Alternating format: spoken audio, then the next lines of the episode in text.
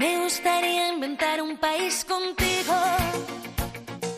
para que las palabras como patria por venir, bandera, nación, frontera, raza o destino tuvieran algún sentido para mí. Comienza Raíces con Ángel Misud.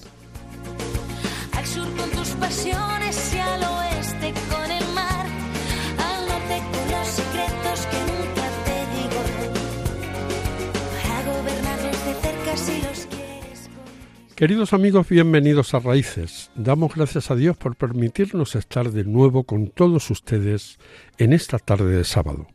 Les enviamos nuestro saludo más cordial desde los estudios centrales de Radio María en Madrid, con Mónica Martínez al mando del control de sonido, y eso es toda una garantía para que podamos llegar hasta sus casas.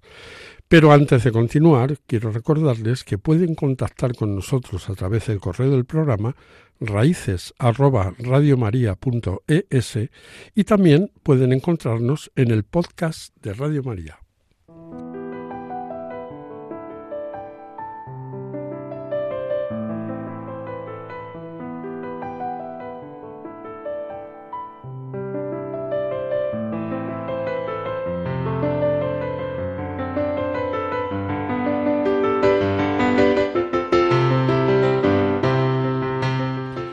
Hoy, 4 de noviembre, la Iglesia celebra la memoria de San Félix de Valois, ermitaño francés que ayudó a San Juan de Mata a fundar la Orden de la Santísima Trinidad para la redención de los cautivos. Félix impulsó y acompañó a San Juan de Mata en sus fundaciones, muriendo en una de ellas el 4 de noviembre de 1212.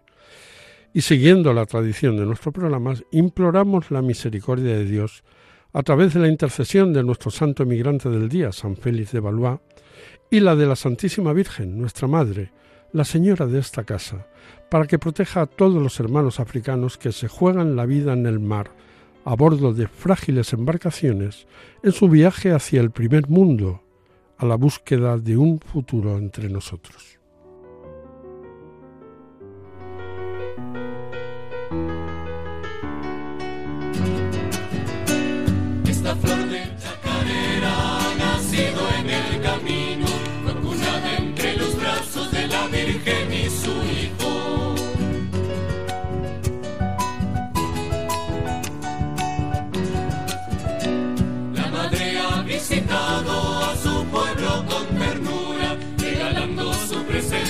Más hermosa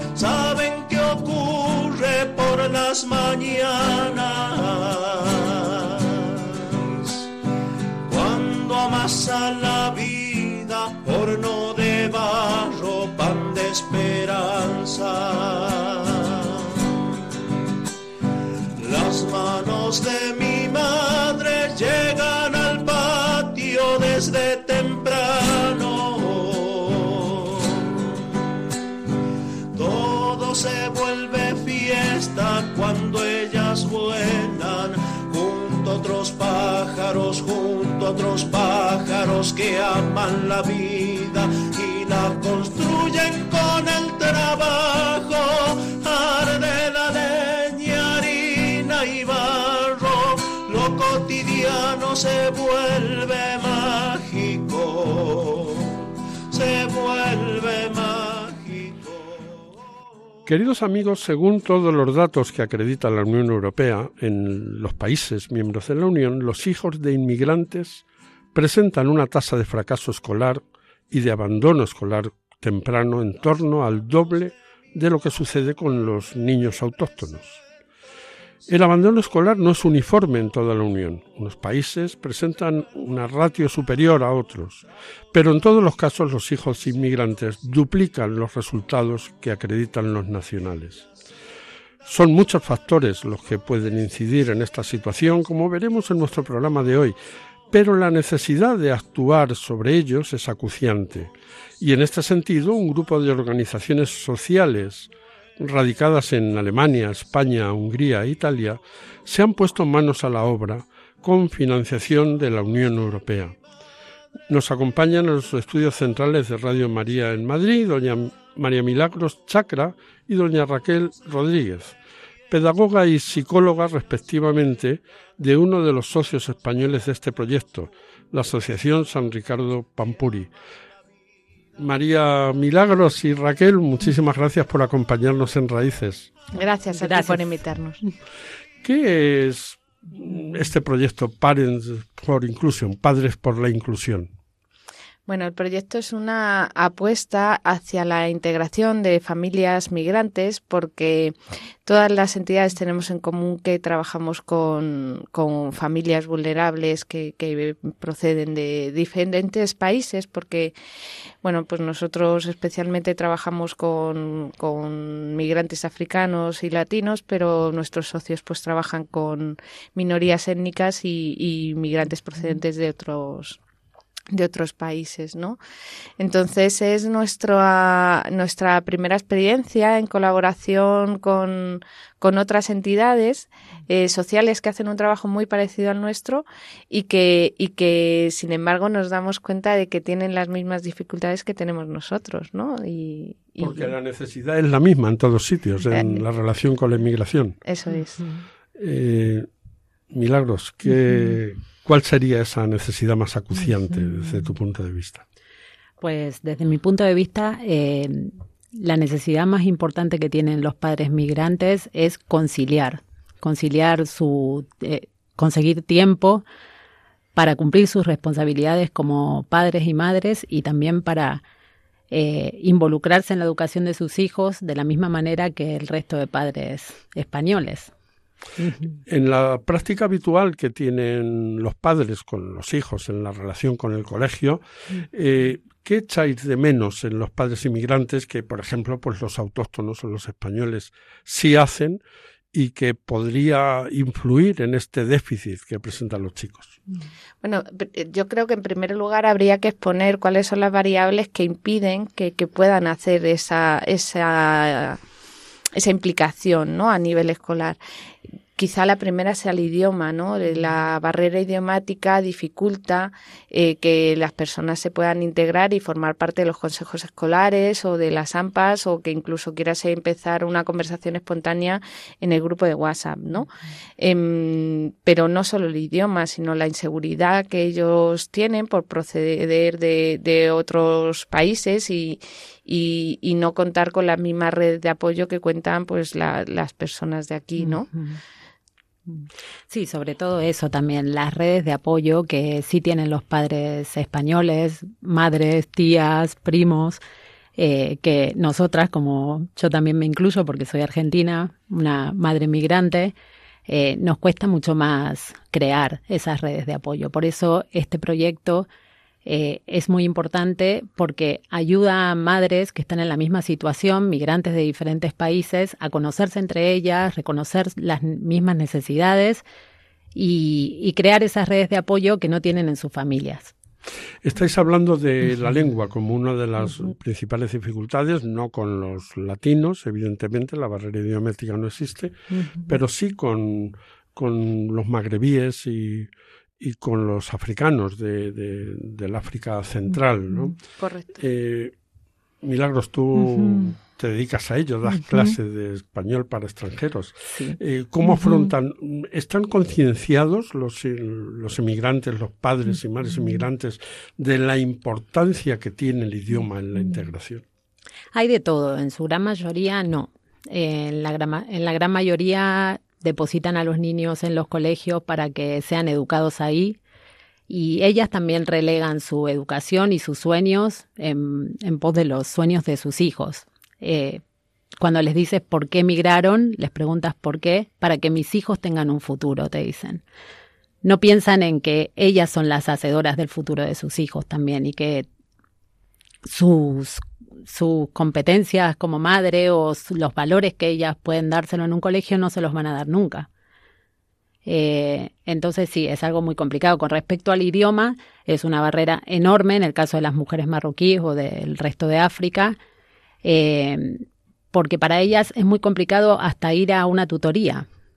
Este proyecto, por eso, en ese sentido, ha conseguido muy buenos resultados porque entre las propias madres, mujeres que ya están aquí en España hace más tiempo, se han ofrecido para ser ellas las que acompañen al resto de madres a tutorías y se integren un poco más. Entonces, bueno, es un aspecto importante. Han aparecido referentes, ¿no? Personas que, que en las que te puedes identificar y puedes decir si esta persona ha conseguido hablar español del mismo modo, yo también eh, podré conseguirlo. El hecho de que el emigrante tienda a, a reunirse con los de su propia nación, de alguna manera a construir el, pequeño gueto, eh, reafirma esta dificultad para, para aprender el idioma. Claro que sí. Sobre todo lo que en lo que más noto es en las mujeres marroquíes, porque tienen esa posibilidad. Ellas aquí en España tienen todo. Tienen sus propias carnicerías, sus propias fruterías, sus sus mezquitas, sus sitios donde relacionarse. Entonces, muchas veces no ven la necesidad en aprender el idioma. Pero sin embargo, yo creo que cada vez más, y es a través de los hijos, y, y, y este proyecto, fíjate, va enfocado de una manera diferente, que es el éxito escolar de los hijos a través de los padres, pero eh, yo aquí sí reflejaría que es a través de los hijos que ellas terminan integrándose porque las segundas generaciones sí quieren vivir el ocio de la misma manera que lo viven el resto de compañeros de clase. Entonces, si quieren apuntarse a esa extraescolar de fútbol y al final terminan arrastrando al padre o a la madre a los entrenamientos, al día del partido y, y, y, bueno, pues de una manera u otra, pues eh, todos terminamos socializando, ¿no? Y, y por suerte. Eh, continuamos con nuestro programa haciéndoles un regalo a nuestras invitadas de hoy. Enseguida retomamos esta interesante conversación.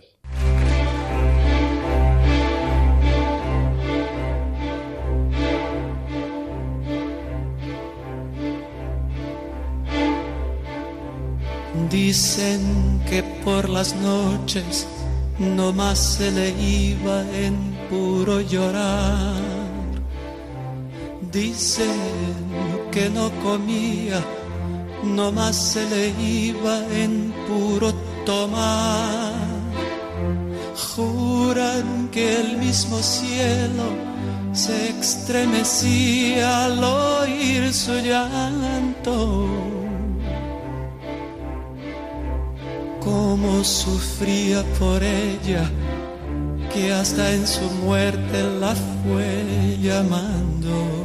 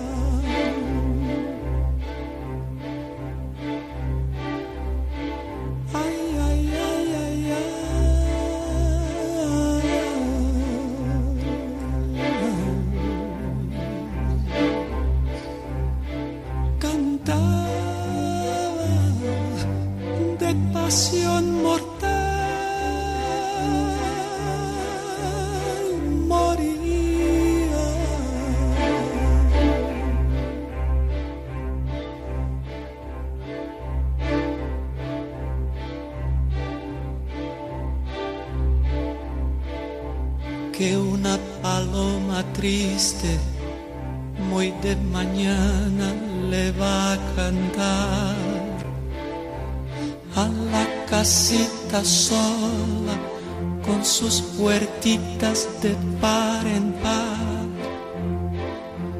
Juran que esa paloma no es otra cosa más que su alma.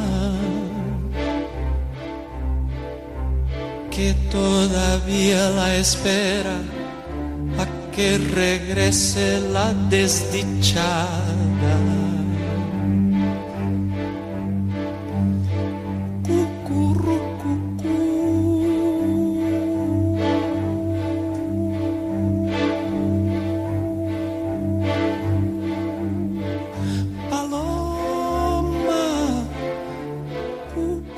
Queridos amigos, están ustedes en Raíces, el programa sobre migraciones que Radio María emite en la tarde de los sábados. Hoy estamos hablando de la problemática escolar de los hijos de inmigrantes y tenemos comunicación con una representante de otra de las organizaciones sociales implicadas en este proyecto Padres por la Inclusión. Miriam Hermer es coordinadora del proyecto en la entidad líder del mismo, la Academia Española de Bonn. Miriam, gracias por acompañarnos en Raíces. Eh, Miriam, ¿cómo surgió el proyecto en la Academia Española de Bonn? Em, bueno, la Académica Española tiene una historia muy larga que trabaja ya con migrantes y con especialmente con padres por mucho tiempo y em, conoce también algunas otras instituciones de Europa y así surgió la idea de hacer un proyecto juntos. La academia, si no tenemos, estamos mal informados, tuvo un éxito enorme en sus inicios con la integración de los hijos de inmigrantes españoles que iban a Alemania, ¿no es así?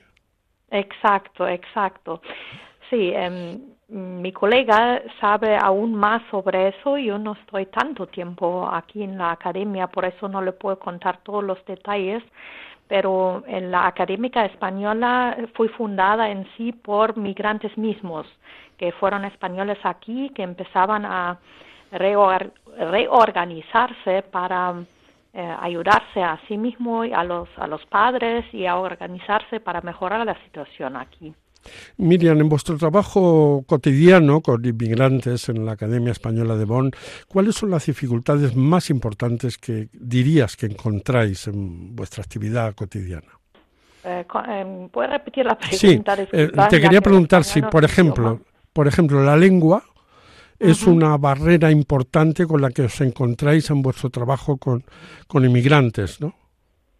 Exacto, aquí nosotros los inmigrantes en Alemania la mayoría no, no habla el idioma, ¿no? Quizás en, en España, por ejemplo, hay migrantes que vienen de Sudamérica que sí hablan, ah, hablan el idioma, pero aquí mayormente todos los inmigrantes luchan con el idioma y cuando queremos ayudarlos, lo primero es que ellos tienen que aprender el idioma o también que la Academia Española se organiza con algunas personas que hablan español en su propio idioma también. las nacionalidades con, más representadas entre la gente con la que trabajáis, eh, ¿cuáles serían? Las nacionalidades de origen de los inmigrantes. Turquía, tal vez. Eh... Mm, Sí, aquí la Academia Española trabajaba mucho en la antigüedad con grupos de Turquía, también con personas de España que fueran de la época después de la mm, Segunda Guerra Mundial vinieron muchas personas que se llaman Gastarbeiter, que vinieron acá por un contrato de trabajo y que su motivo no, no fue quedarse aquí mucho tiempo. Eh, pero esa situación en hoy día ha cambiado. Ahora eh, Alemania acepta más que es un país de, inmigración y ofrece también em, más cosas y ahora ya vienen muchas personas actualmente de Ucrania, por ejemplo, también hay muchas personas de Siria, eh, también vienen personas de España que antes han migrado a España y ahora migran de España a Alemania hay una variedad de inmigrantes al momento. ¿El inmigrante mm, está mentalizado de que debe aprender el alemán? Eh, eh, ¿Lo tiene asumido y se esfuerza en hacerlo? Bueno, yo mismo enseño alemán, soy profesora de alemán también, aparte de ese proyecto, y diría que es muy diferente, ¿no? En la generación antigua, por ejemplo, eh, de, lo que hemos hablado de los españoles o de los eh, turcos, hay personas mayores que ya viven mucho tiempo en Alemania y hasta hoy día no hablan el alemán o lo han aprendido algo en la calle pero sin hacer un curso.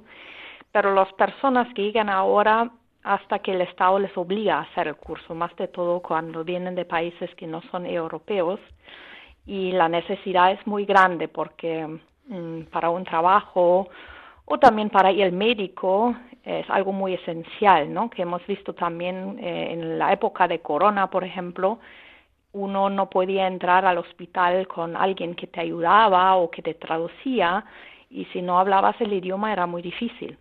Eh, Miriam, en tu trabajo cotidiano en el proyecto Padres Parent for Inclusion, Padres por la Inclusión, eh, el, módulo que tú diriges, eh, ¿qué aspectos eh, trabajas con, con estos padres inmigrantes? Bueno, acá la Academia Española de Formación se fija mucho, tenemos en realidad dos módulos y se fija mucho en que los inmigrantes Em, ya primero el primer módulo que vemos realmente las necesidades de los migrantes, que nos encontramos con ellos ojo a ojo, no, no que nosotros les enseñamos todo, sino podemos beneficiarnos nosotros de ellos y ellos de nosotros. Todos aprendemos, todos tenemos recursos y ellos también tienen muchos recursos, experiencias que nosotros no tenemos. Por ejemplo, han inmigrado a otro país. Eso es una experiencia en la vida que muchos alemanes no lo han hecho. Entonces, el primer módulo se llama los temas generativas. Son temas que buscamos que todos tienen en común. Eh, que vemos qué necesidades tienen ellos para ofrecerles una, una, una ayuda más individual. Y el segundo es que ellos aprenden auto organizarse, ¿no? Porque eh, la Academia Española, Español tiene, por ejemplo, algunos cursos de em, cursos de mujeres que ahí hay muchos migrantes que ellos mismos em, ya se autoorganizan, hacen grupos, se apoyan entre ellos. ¿no? Entonces, no queremos nosotros eh, enseñarles qué tienen que hacer, sino queremos que ellos aprendan de ayudarse a sí mismos y así crear una red eh, en toda Alemania que ellos se benefician con sus propios, eh, ya, como se dice, recursos o, conocimientos que tienen. Eh, Miriam, para terminar quería hacerte una pregunta más personal. Eh, en tu trabajo con este proyecto, ¿qué dirías que has aprendido? Bueno, yo he aprendido muchas cosas. Ha sido un proyecto muy enriquecedor primero de trabajar con las instituciones de eh, tantos países diferentes, em, de Hungría, de España, de Italia, eh, de escuchar cómo son las situaciones en esos países. Por ejemplo, he aprendido que en España hay, hay muchos, muchas personas, por ejemplo, que no tienen sus papeles en orden y eh, sus situaciones me han conmovido mucho, ya que aquí en Alemania yo creo que reciben el Estado eh, aún, ya aún las personas eh, reciben más apoyo. Y, y, y, también de las otras instituciones, las formas como trabajan. Eh, y es importante porque vivimos, vivimos en Europa y muchas veces la inmigración tiene que ver también con los otros países. Por ejemplo, si alguien viene a Alemania, quizás antes ya ha estado un inmigrante en Italia o en España y después viene aquí. Entonces, em, al conocer mejor el trabajo de otras instituciones y de las situaciones en esos países, me ayuda a entender también las personas que vienen aquí, que quizás antes ya, ya han estado en otro país de Europa. Pues eh, Miriam Hebner, eh, coordinadora del proyecto Padres por la Inclusión en la Academia Española de Formación de Bonn, te agradecemos muchísimo que nos hayas acompañado en Raíces y, y te deseamos todo el éxito en la finalización de este proyecto. Muchas gracias para usted, lo mismo. Adiós. Adiós. Siempre hay que dejar la puerta de la esperanza abierta. Esa es la última puerta que se cierra. Por si volvieras, por si volvieras, la puerta la dejo abierta para que puedas pasar. Por si volvieras. Por si volvieras, la puerta la dejo abierta para que puedas pasar. Y en nuestra mesa hay un lugar esperándote por si volvieras con hambre, que el hambre pueda saciar y en nuestra mesa hay un lugar esperándote por si volvieras con hambre, que el hambre pueda saciar. Por si volvieras, por si volvieras, paso las noches en velas para besarte al llegar, por si volvieras,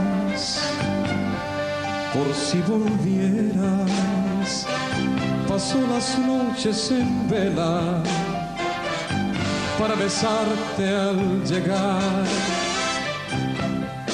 y en el salón siempre hay un fuego encendido por si volvieras con frío, que puedas sentir. Queridos amigos, están ustedes en Raíces, el programa sobre migraciones que Radio María emite en la tarde de los sábados. Hoy estamos hablando de la problemática escolar de los hijos de inmigrantes y tenemos comunicación con una representante de otra de las organizaciones sociales implicadas en este proyecto Padres por la Inclusión eh, que se ha desarrollado dentro del programa Erasmus Plus de, la Unión Europea. Tenemos eh, conexión con Elena Marín González, que es responsable del área de infancia y juventud de Red Íncola de Valladolid. Elena, buenas tardes y gracias por acompañarnos. Hola, buenas tardes. Elena, tú estás trabajando en este proyecto a través del teatro. Cuéntanos que, cómo es ese módulo que, en el que tú estás implicada y desarrollas. Sí, bueno, en general el proyecto Paris for Inclusion eh, tiene como objetivo la mejora de la autoestima de las madres y a los padres en su propio proceso migratorio eh, hacia la integración en la sociedad española, tanto de ellos mismos como de sus hijos. Y es importante hacer protagonistas a las propias familias de, lo que es la participación comunitaria activa eh, para que estas familias tengan un papel importante en nuestra sociedad. Eh, como ya habéis dicho, es un proyecto europeo en el que hemos participado asociaciones de Italia, de Alemania, Hungría y de España. Y en nuestro caso, en Recíncola, hemos aportado, cada asociación ha aportado su expertise eh, y ha sido muy interesante eh, poder compartir eh, nuestras experiencias.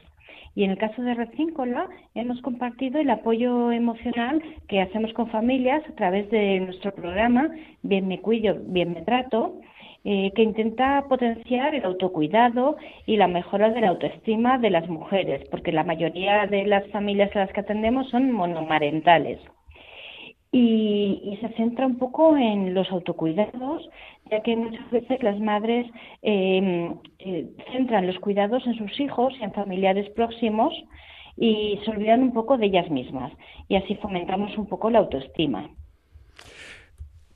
Queremos eh, dedicar un minuto a que nos cuentes lo que es eh, Recíncola. Es una fundación eh, que creó en su momento una serie de congregaciones religiosas de Valladolid para unificar esfuerzos en, en, la atención a personas con, con en dificultad, ¿no? Sí, Fundación Recíncola es una fundación que trabaja en red eh, con diversas congregaciones religiosas. eh, Compañía de Jesús, eh, Compañía de María, Hijas de la Caridad, eh, Esclavas del Sagrado Corazón, bueno, varias congregaciones, Hijas de la Caridad, y, y lo que cada, cada congregación aporta, otra vez, es eh, lo que ellas sabían hacer en relación al cuidado de, y atención a familias migrantes porque se dieron cuenta que cada congregación estaba actuando un poco por, por su cuenta y que todas juntas tenían mucha más, mucha más capacidad de intervenir. Entonces, eh, unificaron en Red Cíncola y cada una se encargó del servicio que estaba llevando, pero con una coordinación de Red Cíncola. Entonces, así eh, atendemos eh, de forma integral a las familias. Eh, atendemos tanto a mujer, desde Compañía de Marina, como apoyo educativo, que lo hacían filipenses, institución teresiana, eh, ropero y eh, alimentos, que lo hacía de la Caridad, y así poco a poco Recíncola se fue creando la colaboración de todas estas congregaciones religiosas, son los intercongregacionales. Elena, entonces un proyecto como Padres por la Inclusión, que está orientado fundamentalmente a la persona, encaja perfectamente con el trabajo que realicéis cotidianamente en Recíncola, ¿verdad? Claro, sí, porque en Recíncola eh, trabajamos con familias vulnerables, especialmente familias migrantes. Eh, es verdad que estas familias tienen un montón de carencias, sobre todo al llegar a España eh, se ve que, que, han roto un poco su, su proyecto de vida, su proyecto familiar se rompe sin querer. Entonces, eh, Parents for Inclusion lo que eh, consigue es reanudar ese proyecto de vida, reanudar esas, esas habilidades que las propias familias tienen y, poder utilizarlas y adaptarlas aquí en España. Para terminar, Elena, eh, ¿qué podrías decirnos que el proyecto os aporta? ¿Qué habéis aprendido del resto de los socios que os puede que lo puede, y habéis incorporado a vuestro a vuestro quehacer diario? Pues mira, eh, nosotros hemos aprendido, bueno, lo primero que en las sesiones hemos aprendido muchísimo eh, unas familias con otras porque eran de tan diferentes culturas que me parece muy enriquecedor eh, lo que se ha compartido.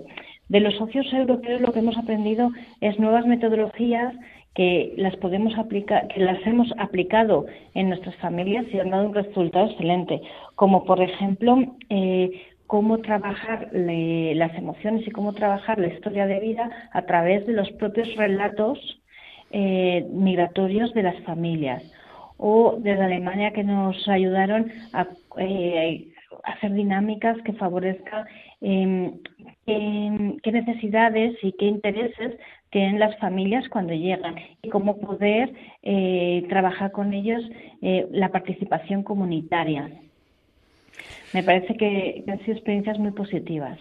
Pues eh, Elena Marín González, responsable del área de infancia y juventud de Red Íncola de Valladolid, te agradecemos muchísimo que nos hayas acompañado en Raíces en esta tarde de sábado y te deseamos eh, todo el éxito en este trabajo que, que vienes realizando con familias vulnerables. Muchas gracias a vosotros por contar con nosotros. I wanna live, I wanna give. I've been a miner for a heart of gold. It's these expressions I never give that keep me searching for a heart of gold.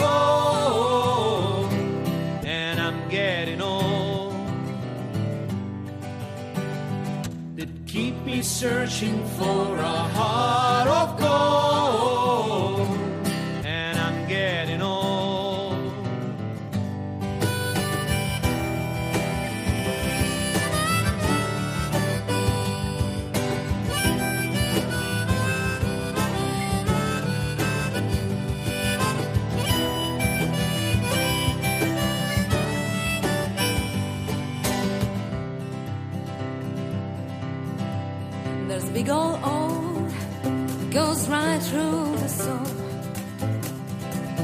This ocean, and the water on the ground ain't got no place else it found. So it's only I won't feel left to do. Creep on in. Creep on in. And once it has begun, won't stop until it's done.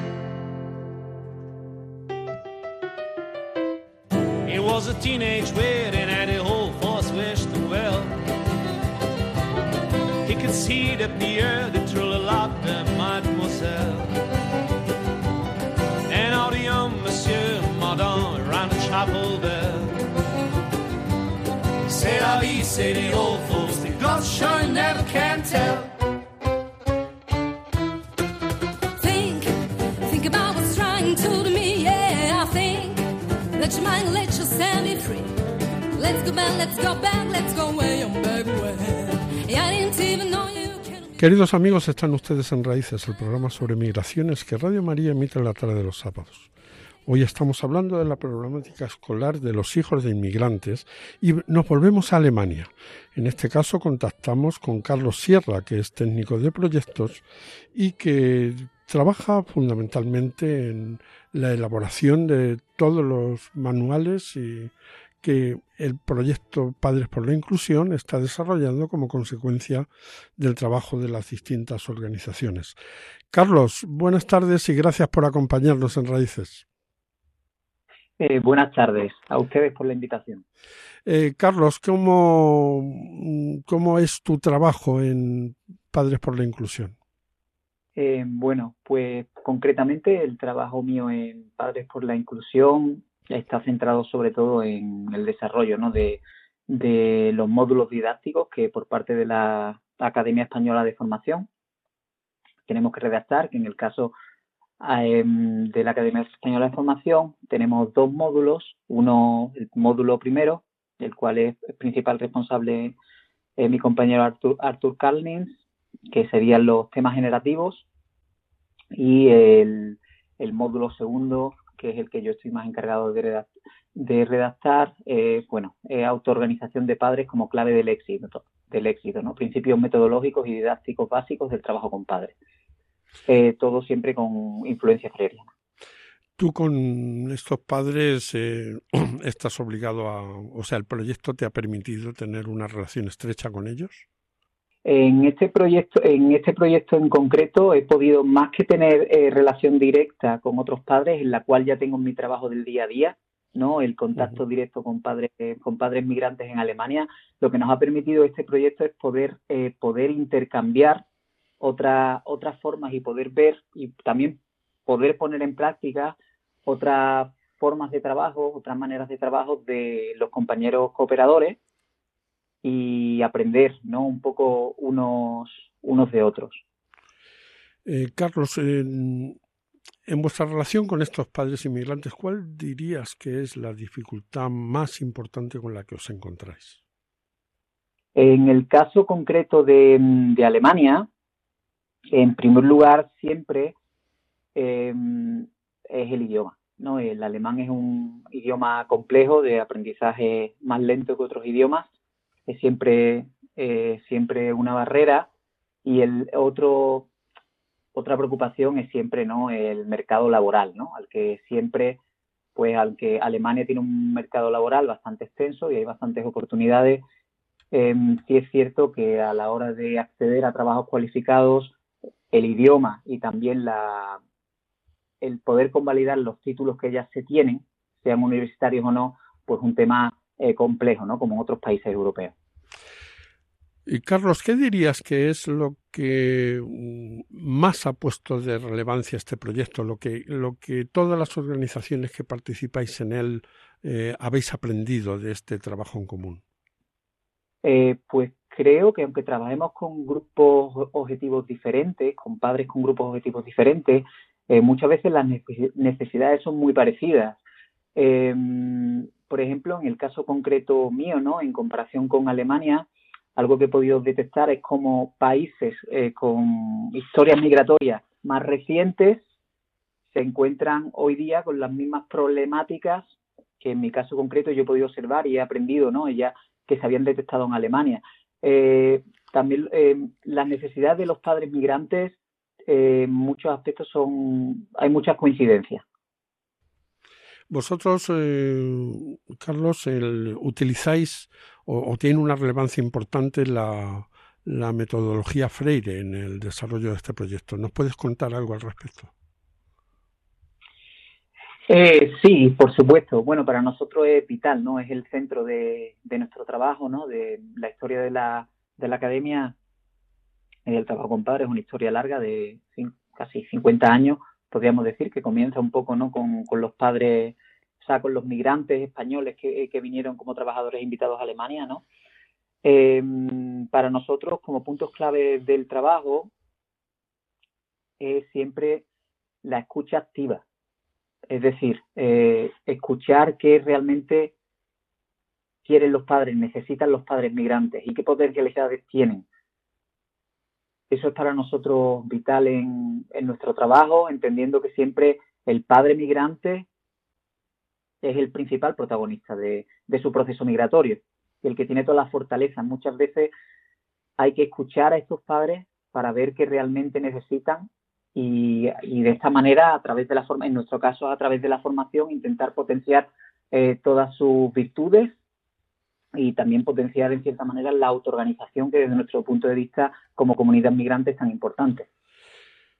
Carlos Sierra, técnico de proyectos de la Academia Española de Formación de Bonn. Te agradecemos muchísimo que nos hayas acompañado en Raíces y te deseamos todo el éxito en tu trabajo cotidiano con inmigrantes. Un saludo. Muchísimas, muchísimas gracias a ustedes y un placer. Seguimos con nuestras invitadas en el estudio, Milagros Chacra y Raquel Rodríguez. Eh, hemos oído hablar de autoorganización, por ejemplo, entre los padres. Eh, ¿Esto cómo, cómo se consigue? ¿Cómo habéis conseguido, cómo estáis en vías de conseguir que estas madres que muchas veces tienen una carencia por diversas causas en su relación con los centros educativos a los que eh, van a formarse sus hijos, se organicen para superar las dificultades que habitualmente la realidad les plantea?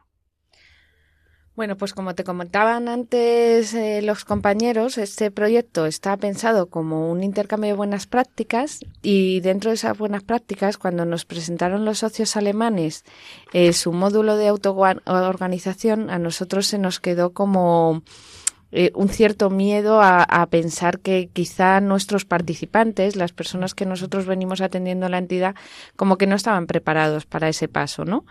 Eh, para nuestra sorpresa, cuando pusimos en marcha las dinámicas, las actividades que, que los socios alemanes nos proponían, esto se dio solo, ¿no? Eh, de una manera muy natural, ¿verdad, Mila? Uh -huh. ellos se autoorganizaron, propusieron crear un grupo de WhatsApp, eh, propusieron generar un nuevo espacio eh, donde poder encontrarse y poder eh, autoayudarse. Uh -huh. ¿Tú cómo lo viviste, uh -huh. que estabas allí? Bueno, la mayoría de las necesidades que tenemos los migrantes eh, son las mismas. Entonces, en las conversaciones entre nosotros, eh, logramos darnos cuenta de que es, es, entre nosotros que más podemos ayudarnos. Aunque sí es cierto que muchas personas españolas nos pueden prestar otro tipo de ayuda, la ayuda en la crianza de los hijos, la ayuda que tiene que ver con, con crear redes de apoyo, es entre nosotros. Entonces, eh, sí, en, en, todas las actividades surgieron diferentes redes de apoyo. Recuerdo una, una madre que tenía un niño con autismo, por ejemplo, que consiguió que otra madre que tenía en su familia un niño con la misma dificultad la llevara a, a, un recurso que el ayuntamiento había abierto y eso parece un caso aislado y una tontería, pero para un para ese niño supuso el cambio en su vida. Otra madre marroquí eh, se ofreció para acompañar a sus hijos, a los hijos del resto de madres a las tutorías. Eh, ese hecho ya también supone un cambio muy grande en la vida de esas personas. A mí me queda como anécdota, por ejemplo, una de las actividades que hicimos, que hicimos un juego en el que eh, teníamos que comparar eh, un poco actividades que esas madres hacían por ellas y actividades que hacían de integración con sus hijos, ¿no? Y entonces eh, se hacía la pregunta de si habían acudido alguna vez a un cumpleaños infantil y todas daban un paso hacia adelante diciendo que habían ido a un cumpleaños infantil fuera de quien fuera, ¿no? Sin tener en cuenta el origen o nacionalidad. Y sin embargo, cuando se les preguntaba si alguna vez habían ido a tomar un café a casa de, de una persona española, no. Y, y, tenían un deseo tremendo de hacerlo, de ser invitadas a, e, entre ellas y, y con bueno, pues, pues ampliar el círculo, ¿no? ¿Y qué pasa con ese deseo? ¿De qué manera eh, el bagaje cultural que tienen eh, estos inmigrantes, algunas veces con un alto componente religioso, dificulta esta organización, autoorganización. Bueno, yo creo que se está trabajando en ello. Nosotros hemos abierto un espacio, se ha generado un espacio de nuestra entidad eh, para que los viernes se puedan organizar un grupo de madres, eh, seguir eh, acompañándolas, porque como explicaba Carlos, pues eh, hemos metido la metodología Freire ¿no? en, en todo esto y se trata un poco eh, que, que, la entidad no sea la que dispone o la que dice los contenidos que se van a, a impartir, sino que sean ellas las que generan esos temas de preocupación. Entonces, dotarlas de ese espacio y acompañarlas en, en, las necesidades que vayan teniendo, ¿no? Mila, ¿y qué os ha aportado?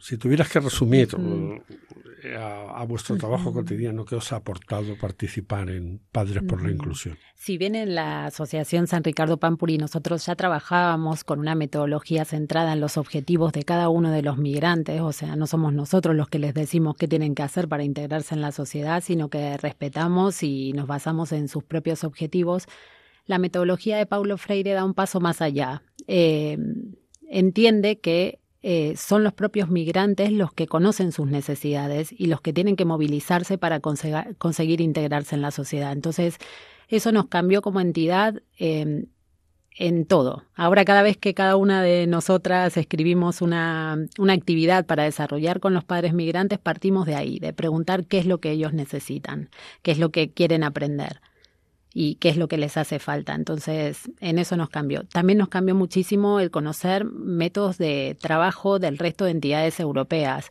Si bien saber que somos todos Europa, eh, los recursos son muy diferentes en todos los países y las metodologías y las actividades que comparten nos han enriquecido muchísimo. Sí, porque nos ha, nos ha llevado a dar saltos de fe, vamos.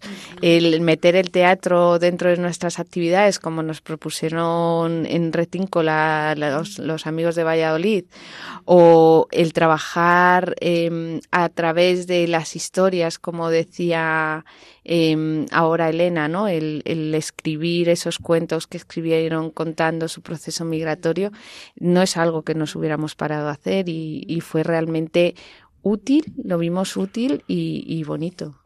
El, cuando el inmigrante mm, le proponéis que hable de sí mismo, que hable de lo que necesita, que hable de lo que le gustaría, eh, ¿se abre o, o desconfía?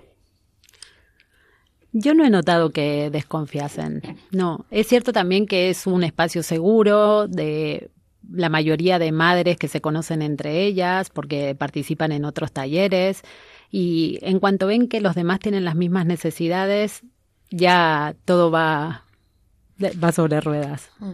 Y para terminar, una pregunta personal a ambas. Mm. Personalmente, ¿en qué te ha cambiado participar en esta iniciativa de mm. Padres por la Inclusión? A mí profesionalmente muchísimo porque me ha hecho crecer de una manera exponencial, me ha dejado un montón de desafíos por delante, preguntas que responder eh, y personalmente como madre migrante me, me he visto identificada en muchas de las necesidades que han planteado y también tengo desafíos como madre migrante para poner más de mi parte para poder integrarme en la sociedad de maneras que no lo había hecho hasta el momento. Incluso sabemos que en, un viaje a visitar a los socios italianos que son de Padua, te hiciste amiga de San Antonio, ¿no? Sí, bueno.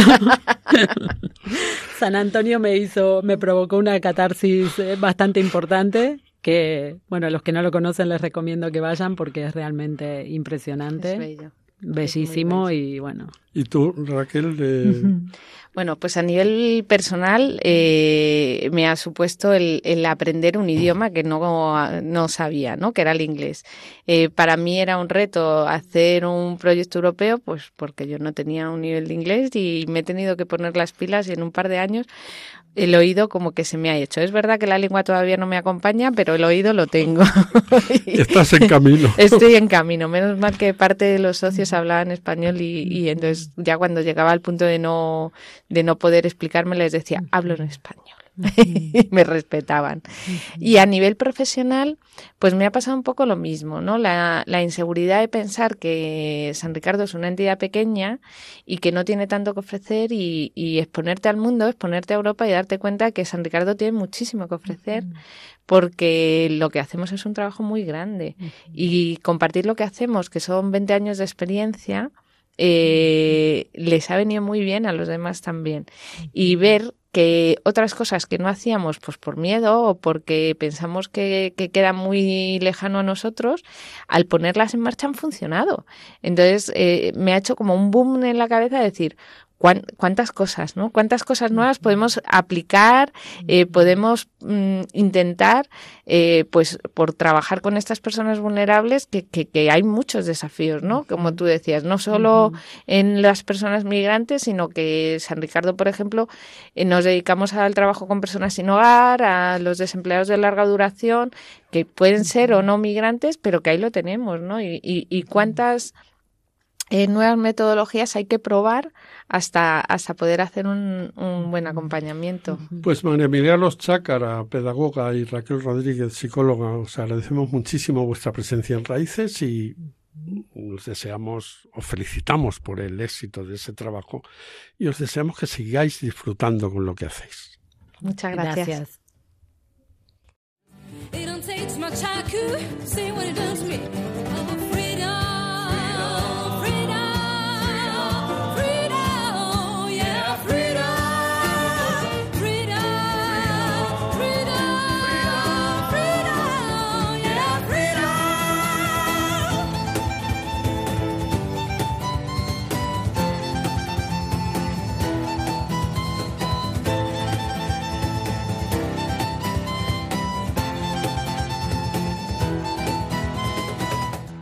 Queridos amigos, nuestro programa llega a su fin. Hoy hemos hablado de la problemática escolar que presentan los hijos de los inmigrantes. Hemos tenido con nosotros a doña María Milagros Chacra y a doña Raquel Rodríguez de la Asociación San Ricardo Pampuri de Fuenlabrada y hemos contactado con Elena Marit de Red Íncola de Valladolid y con Miriam Germer y Carlos Sierra de la Academia Española de Bonn. Nos despedimos de todos ellos agradeciendo su participación en nuestro programa y nos despedimos también de todos ustedes hasta que dentro de dos semanas podamos estar aquí de nuevo para ofrecerles una nueva propuesta. Les recordamos que pueden contactar con nosotros a través del correo del programa raíces@radiomaria.es y pueden encontrarnos en el podcast de Radio María.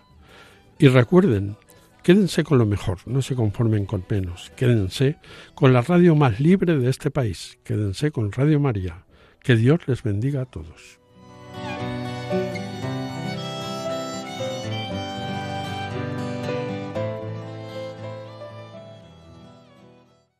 Me gustaría inventar un país contigo para que las palabras como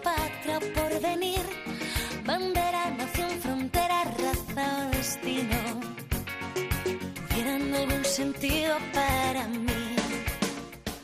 Acaban de escuchar Raíces con Ángel Misut.